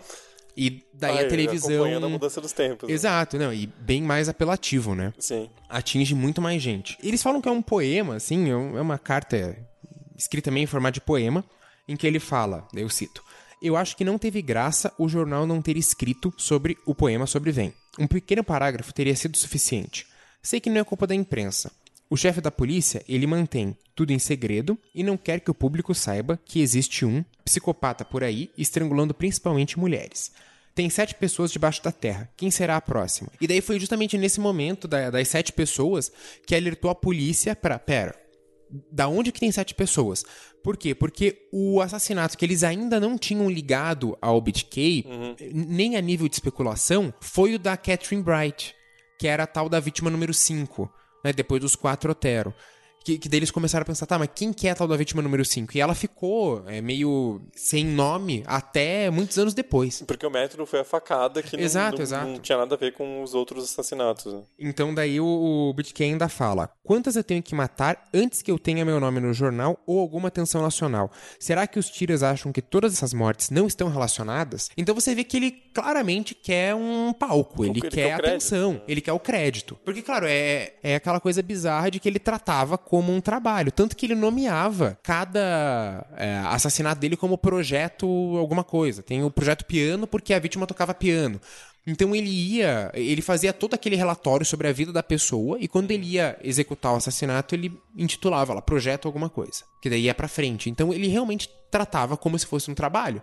Ele ligava pra esposa e falava: Ó, hoje eu vou ter que ficar a mais na biblioteca da universidade trabalhando. E Sim. o trabalho dele era isso. Pra ver a noção que ele tinha do, do que ele fazia, assim, o, como ele percebia o que ele fazia. É extremamente doentio, Doentio. assim. É.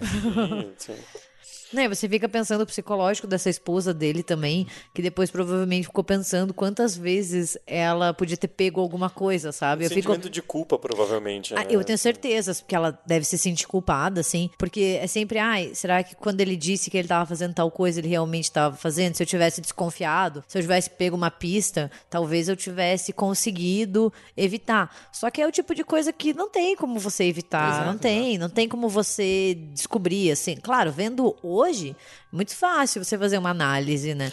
Mas na- no momento ali, você nunca vai desconfiar que o teu marido é um serial killer. É que hoje em dia, olhando com todas as informações que a gente tem agora, a gente volta lá pro caso no passado e vai encaixando as, pe as Exato. pecinhas onde elas cabem, montando uma cronologia, então tudo parece muito É muito óbvio, mais né? fácil. No final dos anos 70, ainda teve um, um caso frustrado no final, que foi o da Anna Williams, que o BTK tinha feito todo aquela coisa de stalker dele, né? De ficar investigando a rotina e tal. Ele chegou a entrar na casa dela, só que ela simplesmente não, não voltou pra casa aquele dia. Sim. E daí ele escreve um poema todo sentimental sobre ou Ana, porque você não apareceu, mas acho que não vale nem a pena citar. Vocês podem procurar na internet, mas acho que não vale a pena citar porque esses poemas do BTK são muito mal escritos. Cara, eu fico pensando assim, se você acredita em anjo da guarda, essa mulher tem um que é tipo que tava em, em plantão 24 horas, assim. Porque pense, você ser a pessoa que por um acaso, é aquela coisa assim, nesse dia eu não voltei e você escapou de ser assassinada pelo BTK. Se você acredita em anjo da guarda, você deve agradecer o teu, porque tipo, essa mulher tem um que tava ali 24 horas pensando, não, essa mulher não vai morrer sobre o meu o meu turno não. E ela tinha 63 anos, então não era muito comum pra ela voltar tarde pra casa. Ela, ela seguia uma rotina bem certinha, assim. Só que, sei lá, esse dia ela ficou mais no bingo da igreja, conheceu um veinho, alguma coisa assim. e aí se salvou, cara. Tipo, essa pessoa, ela deve... É, aquela, é tipo aquela história da pessoa que não entrou num voo que caiu, assim, sabe? Tipo, deu uma sorte no cacete. O bailão devia estar bom aquele dia. Forrozinho, né? forrozinho no... Imagina o forrozinho no Kansas. Não sei do que você está falando. Nos anos 80, é, o BitKey começou a trabalhar como instalador de alarmes, que foi aquilo que o Thiago falou no começo, e ele sempre ressalta que ele nunca usou esse emprego pra entrar na casa das pessoas e assassinar.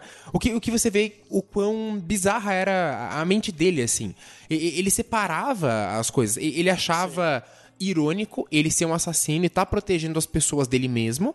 Ele achava irônico isso, mas ele não usava o emprego dele pra conseguir entrar na casa das pessoas. Talvez por alguma tentativa de buscar uma emoção maior, um. Ou talvez porque de- deixaria uma pista, Também, também. de repente. É, também, porque daí o nome dele estaria vinculado à instalação do alarme. Sim. Faz, faz bastante sentido. Nos anos 80 também sai o chefe de polícia que tava, e muito da demissão, eh, ou da aposentadoria precoce dele, foi de não conseguir pegar o BTK. Então daí assume o Tenente Landwehr, que era um cara mais novo, com uma visão um pouco diferente. Sim. E daí é criado também uma força-tarefa especializada no BTK. E daí eles queriam um segredo absoluto pra não vazar pro jornal e tal. Então eles ficavam numa salinha na delegacia. E quando outras pessoas tentavam entrar, eles não deixavam. E daí virou meio que piada. E isso foi em 84, o ano de lançamento dos Caça-Fantasmas. E daí algum policial pegou e botou um cartaz do filme na frente da sala. Então a força-tarefa ficou conhecida como Caça-Fantasmas. E eram oito policiais em tempo integral tentando Sim, descobrir. sim. Eles tinham assessoria do FBI. Então, essa é, um, é um daqueles casos que não dá pra colocar na culpa de alguém incompetente, porque Sim, sim. Várias pessoas tentaram descobrir, várias agências, a polícia local, Uhum. a polícia estadual, o FBI, e ninguém conseguiu chegar numa conclusão. É, e os policiais ficavam putz da cara com o FBI, porque eles disseram que o FBI mandou um cara que só falou coisas que eles já sabiam. Então, tipo, o que, que ele falou? Ah, é um homem branco, daí a polícia, tá, isso a gente já sabe. É, então, assim... Na a- verdade, alguns policiais falaram, puta, não é hispânico, caralho. Pô, que pena, né?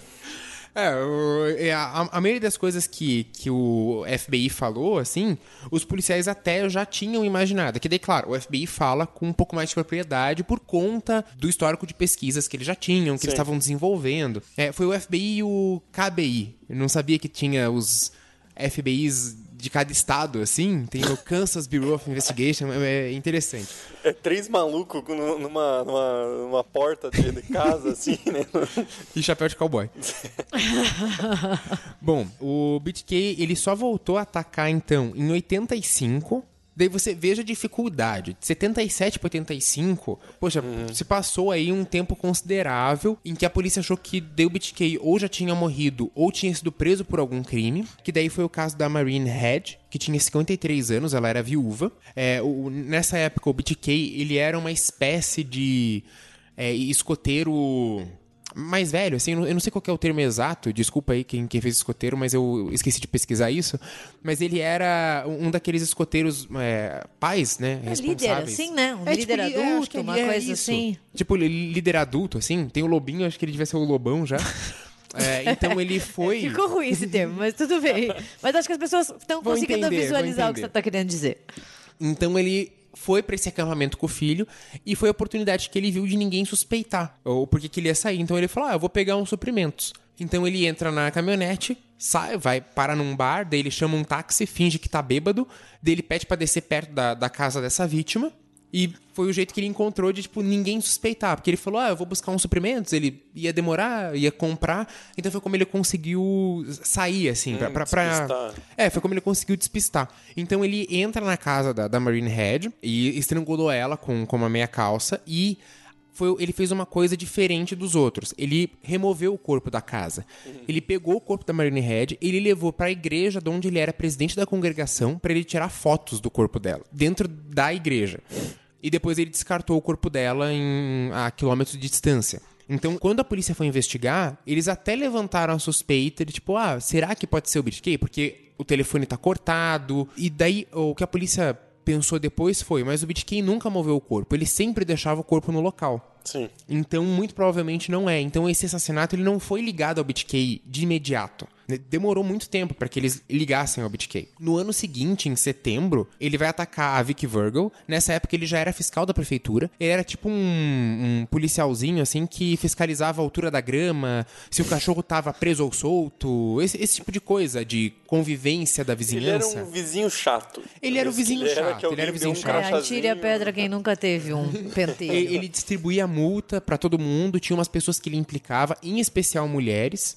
As mulheres que trabalharam com ele reclamavam constantemente do modo como ele as tratava. Grande surpresa. Que era com grande severidade, ele, ele brigava muito, era... Só que, claro, ninguém nunca deu importância. Eu não, eu não canso. É, e também tem uma coisa, né? Tem uma diferença muito grande entre você ser um escroto e você Exato, ser um exato. serial killer. Tipo, se a gente começar a achar que todo mundo que já foi escroto com a gente, principalmente com nós mulheres, é um serial killer, cara, sinto muito, mas vai aumentar bastante a quantidade de, de homem preso por assassinatos seriais, assim. Então, assim, é, o BitK andava lá com uma vanzinha da prefeitura, um- uma caminhonete da prefeitura, é, e, ele conseguia ter mais acesso, assim, às casas, a, a verificar. Ele até foi um fiscal de, de prefeitura bem bizarro. Teve alguma vez que ele arranjou briga com uma mulher que disse que ele estava dando multa injusta, e ele achou um pretexto pra confiscar o cachorro dessa mulher e sacrificar o cachorro. Meu Deus, que horror. E, e ele ainda, no trabalho, ele sempre mandava alguém sacrificar, porque ele dizia que ele não conseguia ficar perto de um cachorro morrendo. Ah, Ele, ele é tipo o vilão de filme do John Hughes, né? Assim, é, ele é adulto pau no cu, né? Assim, Bem isso, bem isso. Então daí teve esse caso da Vicky Virgil, que ele entrou na casa dela se passando por um funcionário da companhia telefônica, que falou, ó, preciso verificar seu telefone, não sei o quê. Ele tinha até um equipamento falso que ele produziu, assim. Ele tinha aquele capacete, ele botou um adesivo da companhia telefônica, então ele tinha algumas coisas pra realmente fingir, né? Não era só ele falava que era da companhia e deixavam ele entrar. Ele tinha um aparato que permitia essa mentira ser crível. Daí ela tinha um filho bebê, ele só apontou a arma, falou: "Não, vamos lá pro quarto". Ela: "Ah, mas e meu filho?". Ele: "Não, deixa ele aí". Ficou a criança lá embaixo. Ele levou ela no quarto, estrangulou, só que ela resistiu, então ela conseguiu arranhar a cara do BTK. Então quando depois o marido dela que descobriu o, o corpo, é, bem pesado, assim, porque ele voltou. Acho que ele foi almoçar em casa, ele era zelador de um prédio. Ele primeiro não viu o corpo da mulher porque ela tava atrás da cama no quarto. Então, tipo, ele olhou na entrada e não viu nada. E ele achou que a esposa tinha saído, tipo, pô, mas deixou o filho sozinho, que estranho. E ela não voltava, não voltava, até que ele foi olhar mais direito no quarto, estava o corpo lá. E claro que o primeiro suspeito foi ele. A polícia foi direto nele. Só que ele acabou até conseguindo ser. Bom, ele foi inocentado realmente muitos anos depois com o teste de DNA. Na época, ele foi é, inocentado por. Por outros motivos que não, não conseguiram encontrar nada que. É, Ele foi mantido como suspeito, mas não podia reter porque não tinha nenhuma, Exato, não tinha nenhuma, prova, evidência. não tinha nenhum, nenhuma, nenhum indício assim que, que tinha sido ele.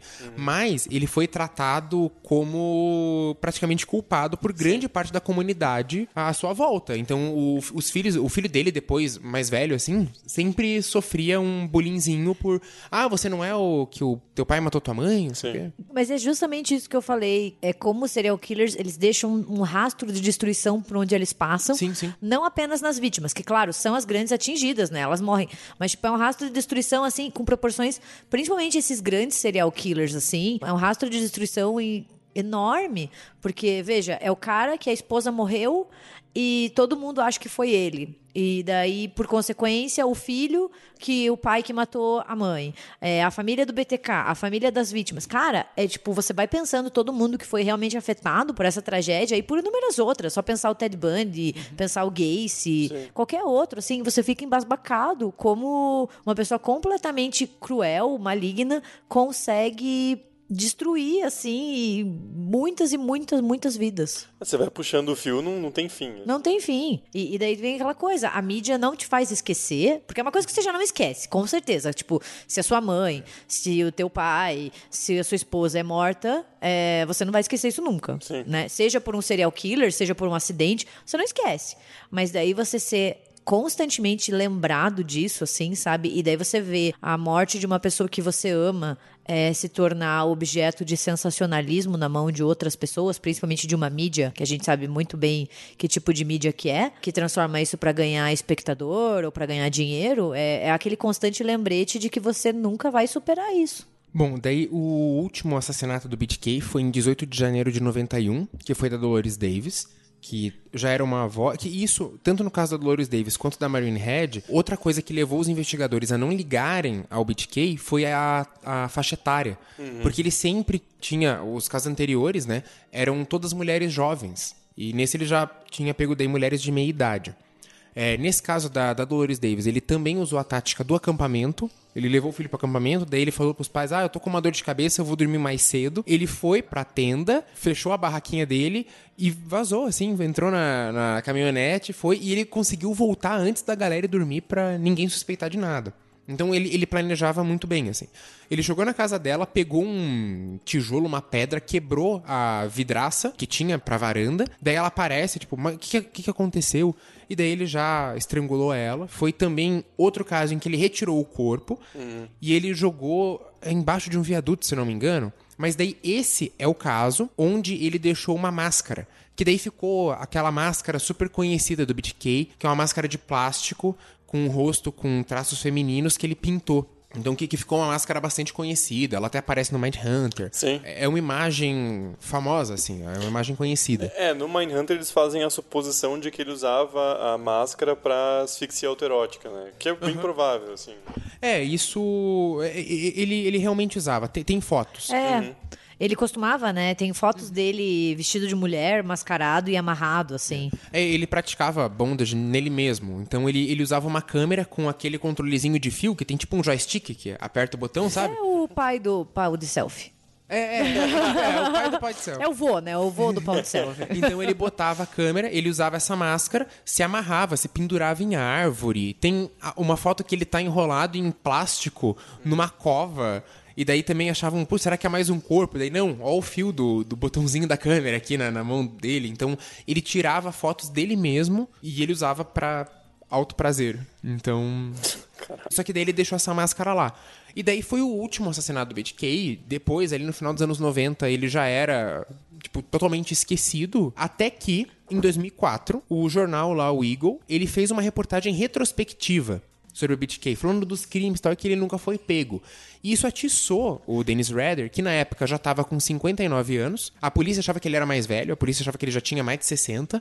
E daí tá, ah, ele já deve estar tá mais velhinho, é, meio debilitado e tal. ele já tá, ele tava com 59 anos. E isso deixou ele meio atiçado, tanto que ele enviou pro jornal a fotocópia da carteira de habilitação da Vicky Virgil. É, e em 2004 também o caso passou a ser considerado um caso arquivado, né? Um cold case, que a gente chama de caso morto, né? Aquele caso que não tem solução. E isso deixou ele muito puto, né? Porque é ser confundido, né? Ou outra pessoa tomar a autoria do crime ou ele ser dado como morto era algo insuportável para a personalidade narcisista dele. E daí que ele começou a se comunicar com as autoridades e cometeu o erro fatal. É, e nesse momento ele começou a se comunicar mensalmente. Porque os outros eram o quê? Ah, um ano ele comunicou alguma coisa. Daí, dois anos depois, ele manda um poema. Era muito espaçado. Nesse momento final ali, entre 2004 e 2005, que foi quando ele foi preso, ele mandava praticamente uma comunicação por mês. É, E ele... ele- começou a deixar, tipo, pacote grudado em placa de trânsito. Daí as pessoas achavam, e, meu Deus, é uma comunicação do BitK. Ele criou um símbolo próprio, né? Tipo, que a polícia já sabia, mas não tinha divulgado, e daí ele começava a mandar é, assinado com BTK. E daí, tanto que em dezembro de 2004, um civil encontrou uma caixa suspeita que tinha uma Barbie amarrada como um dos membros da família Otero, a primeira vítima dele lá, sabe? E. Então, tipo, ele começou a dar muita bandeira, porque eu acho que pra ele ser esquecido era algo aterrorizador, assim. Sim. É, outra coisa que pode ter deixado ele bastante puto foi que a polícia chegou a prender um suspeito hispânico. Era um Valades, ele tinha 65 anos. E ele morava perto do trilho do trem porque o, um- em uma das cartas o BitK descreve a infância dele, que ah, ele, ele morava perto do trilho do trem, não sei o que, daí acharam essa casa. Eu, eu não lembro exatamente como é que chegaram no cara, mas não foi assim, muito. É, como é que eu posso dizer? Muito criterioso. É o preconceito falando mais forte nessas horas. Então né? eles pegaram, ah, olha lá, é um cara hispânico, mora do lado do trilho, é ele. Prenderam ele e depois fizeram um DNA, o cara foi inocentado. Aliás, em 2004 eles começaram a fazer uma série de testes de DNA, que daí já tava mais popularizado e a tecnologia já era suficiente para conseguir pegar o vestígio de sêmen do BTK, eles tiraram o DNA e daí que eles começaram a fazer vários testes. Eles fizeram anos antes e tal, mas não, não tinha a mesma eficiência da tecnologia que daí já existia em 2004.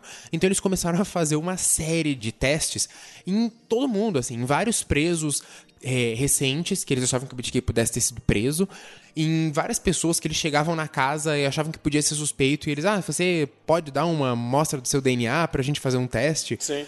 Eles fizeram. É uma coisa entre 2 e 4 mil testes, é um número muito alto. E eles não conseguiram pegar o BitK nisso. Eles foram testando vários homens de 50 e 60 anos na cidade e não conseguiram atingir um BitK. Eles sabiam que era um homem, tinham mais ou menos a faixa etária e mesmo É. assim não, não E mesmo assim tava difícil. Redner, né?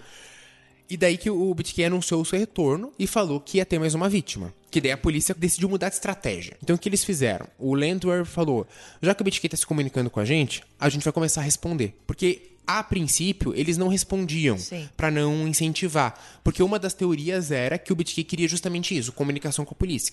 Então eles respondendo poderia incentivar o BitK a continuar o, o- o seu trabalho. Então eles decidiram começar a responder e provocar o BitK e querer mais provas, mais coisas, até o momento que é bem bizarro que o BitK decide mandar um disquete pra polícia, mas antes ele pergunta: "Então, eu queria saber aí se um disquete pode ser rastreado". E daí a polícia fica: Será que ele tá falando sério?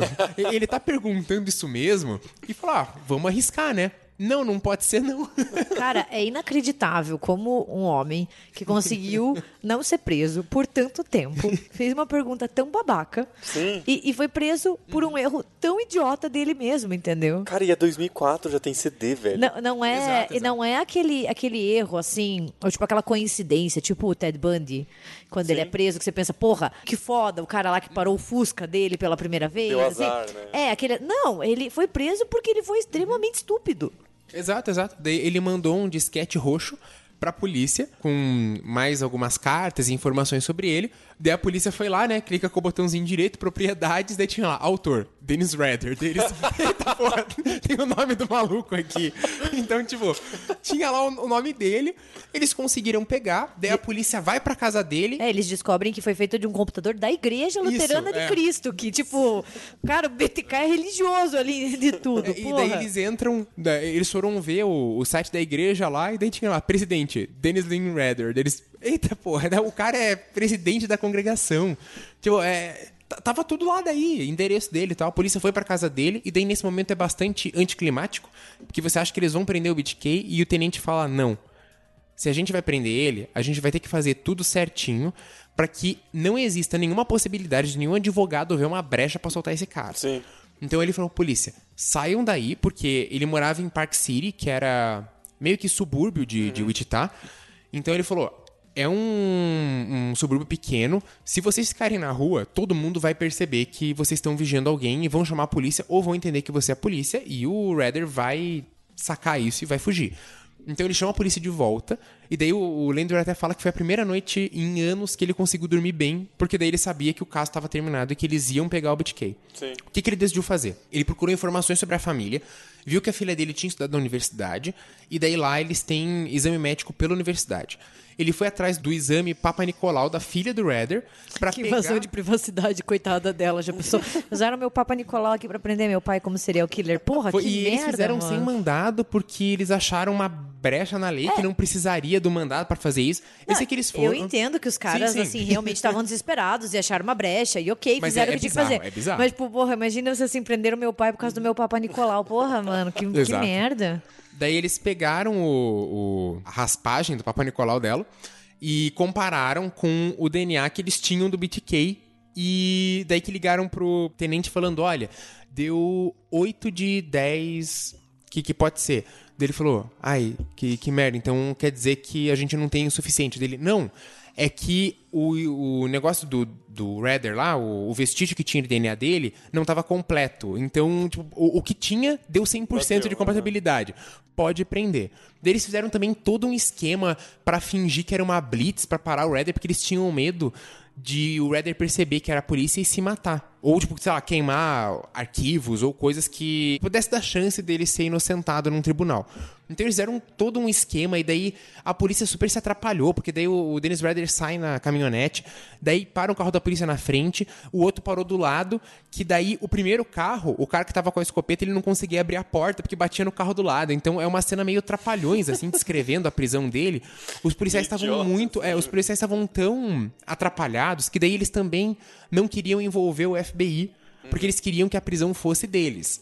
Eles não, a gente que trabalhou com a força-tarefa, a gente que tá anos perseguindo, não vamos dar esse crédito pro FBI. Então eles quiseram prender eles. Foi uma coisa toda atrapalhada, mas eles conseguiram prender o Redder. Uma coisa meio de orgulho estadual, né? A gente resolve Exato, nossos exato. problemas aqui no Kansas, né? bem isso, bem isso. É orgulho estadual. É, o Não KBI vou- é. resolveu. né? Mas, mas é. sabe uma coisa que é engraçada, assim, e agora eu tô falando completamente como espectadora de séries de TV de policiais e crimes, é que assim, quando a gente assiste uma série tipo Criminal Minds, que é o FBI, eles sempre retratam a polícia local como retardada, que não Sim. consegue lidar. Só que quando a gente assiste séries como Law and Order, que daí é a polícia local de Nova York, o FBI é sempre o intrometido que vem de Sim, sim. fora e que não consegue lidar e que não tem sensibilidade para lidar com os casos. Então são, são representações muito opostas, mas que você vê que provavelmente tem um conflito de autoridade Ah, tem, tem. entre essas instâncias da lei, sabe? É, tanto que, pra prisão do BTK, eles chamaram um policial que tinha trabalhado com esses casos nos anos 70. O policial já tava aposentado, já tava idoso. Eles falaram: Ô, você não quer ir lá prender junto, cara? Ah, velho, eu vou viajar. Não, mas é o BTK, cara. Prende aí, velho, não precisa de mim. E, e daí foi toda uma coisa de quem que vai algemar o BTK. Daí os policiais ficavam: Não. Ai, não sei. Eu, eu vou, então eu vou segurar a arma apontando na cabeça dele. Então você vai, você vai algemar, mas você vai algemar com a minha algema. Te- teve isso. Então uma coisa muito preciosismo É, assim. são tantos anos atrás, eu acho que também as pessoas ficam assim, cara, é um momento da minha carreira, a gente tem que prender esse filho da puta. Faz mais de 30 anos que ele tá fugindo da gente. Daí vem aquela vaidade. É, um narcisismo também da, da- É. da- do próprio agente, né? Assim, e, e também tem uma questão ali também de, de um certo estereótipo do meio oeste americano como os rednecks. Ah, assim, sim, né? sim. Aquele povo burro lá, caipira. Então também tem essa questão de provar que eles pegaram o serial killer, talvez um dos mais famosos que nunca foram capturados, né? Até aquele ponto. Bom, pra quem tem interesse, o julgamento do BitK, a, a confissão dele, tá completa no YouTube. É, de novo, é ba- bastante bizarro você ver o jeito como ele fala, porque ele fala como se fosse uma banalidade total, assim, dos E ele se declarou dele. culpado, que é um pouco raro também, né? A gente tem casos, o Ted Bundy, por exemplo, Ah, morreu sim, sim. dizendo que não foi ele, o próprio Gacy também nunca admitiu. E ele descreve com detalhes assim o que ele fez, por isso que até conseguem fazer material pra livro e tal, porque ele sempre deu detalhes do que ele fez. Ele deu uma entrevista pra TV também, um cara conseguiu mandar uma carta pra ele, passando o número de telefone pessoal. Daí o BitK ligou da prisão a cobrar pra casa do cara e o cara entrevistou o BitK. Caralho. Então, tipo, começou uma exploração é, jornalística muito em cima e porque ele totalmente se abria pros jornalistas, né? Alguém Sim. ia perguntar pra ele, ele contava tudo. Ele sempre teve esse vício pela atenção, assim. né? É, ele, Pelo- ele sempre teve uma, uma, uma necessidade muito grande de publicidade mesmo, né? É, tanto que ele só foi pego porque ele tentou voltar à tona Exato, em 2004, né? Assim, e, e também é uma é uma coisa interessante de como é, aquela, aquele frenesi dos serial killers que existiu muito du- durante os anos 70, 80, havia diminuído já ali no, no final dos anos 90, começo dos anos 2000, né? E parece um cara que não aceitou, assim, esse, essa história passada dele ter sido esquecida. Então É. tem uma, uma vontade de voltar à tona, voltar a ser notícia. Bom, então no fim o BitK foi condenado por 10 homicídios. Ele ainda tá vivo, ele pegou 10 prisões perpétuas. Uma pra e, cada homicídio, né? E pela idade dele lá, ele só poderia pedir reconsideração de pena quando ele tivesse 100 anos. Então não tem a mínima chance dele sair. É, vaso ruim não quebra, né? É, o, É. Algumas pessoas podem até perguntar é, o porquê que ele não foi condenado à morte. O Kansas tem pena de morte, mas na época dos crimes não tinha. Então a pena de morte não pode ser retroativa. Ele não É. pode Sim, ser condenado por uma lei nova por uma coisa que ele fez antes. Cara, mas é, um, é, um, é uma coisa. Os Estados Unidos também não se ajuda, né, velho? Os caras voltaram pena de morte depois dos anos 2000. Vai tomar no cu, né, velho? É que, Puta que pariu. Depois. Ai, caralho. é que a legislação dos Estados Unidos ela é muito diferente do que a gente no Brasil está acostumado, porque eles têm muitas. As legislações deles elas são estaduais. Sim, sim. né? Então, assim, para uma legislação ser de âmbito nacional, ela tem que passar pela Suprema Corte, etc, etc. Então é muito estranho a gente pensar assim, ah, que o Kansas agora tem pena de morte, enquanto outro estado, como Nova York, não tem, né? Sim, É, e é muito comum para eles. E é a mesma coisa com a legalização do aborto. Ela foi em âmbito nacional, depois ela começou a ser barrada por vários estados. Então, assim, tem estados onde o serviço de abortamento ele é legal e em outros não. E pra gente isso é muito difícil de entender, mas pra eles é como funciona as leis, sabe? Sim, claro. Não, o que eu tô puto é. Não, os eu cara- entendo, eu entendo, é um assim, retrocesso. Ah, É ah, ah, os caras lá no Irã são, os ba- são selvagens. Vocês têm pena de morte, velho. Vai É- tomar é no um- cu, cara. é um coisa retrocesso, assim é um retrocesso. Não, me deixa puto de verdade, cara. Enfim. Bom, gente, pra finalizar, fica aqui uma indicação de, de livro. Que eu vou citar os dois títulos, porque na ficha catalográfica tem um título e dentro do livro tem outro. É um livro da Dark Side, que é o Máscara da Maldade BTK ou BTK Profile, o Retrato da Maldade. Mas é um livro bem interessante, ele vai citar os assassinatos do BTK, mas ele também foca na história de alguns membros da polícia, porque os autores, que são quatro jornalistas, que trabalhavam no, no Eagle, eles decidiram dar atenção pro outro lado da investigação também, que são os policiais. Então eles falam da vida dos policiais. É bem interessante, eu acho que vale a pena a leitura. Tentar traçar um panorama mais completo, ao invés de ficar só focando nos, na descrição dos assassinatos em si, né?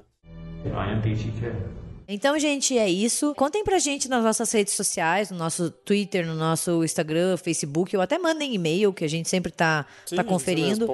Se vocês gostam desses programas mais focados em serial killers, se tem algum caso ou algum assassino em série que vocês têm interesse que a gente fale um pouco mais, é, a gente está sempre aberto a, a sugestões, a críticas construtivas e educadas. e é isso, assim, sigam a gente nas redes sociais, a gente sempre responde, sempre tá postando dica do programa, postando, sei lá, novidades. Então, obrigada por escutarem e até a próxima.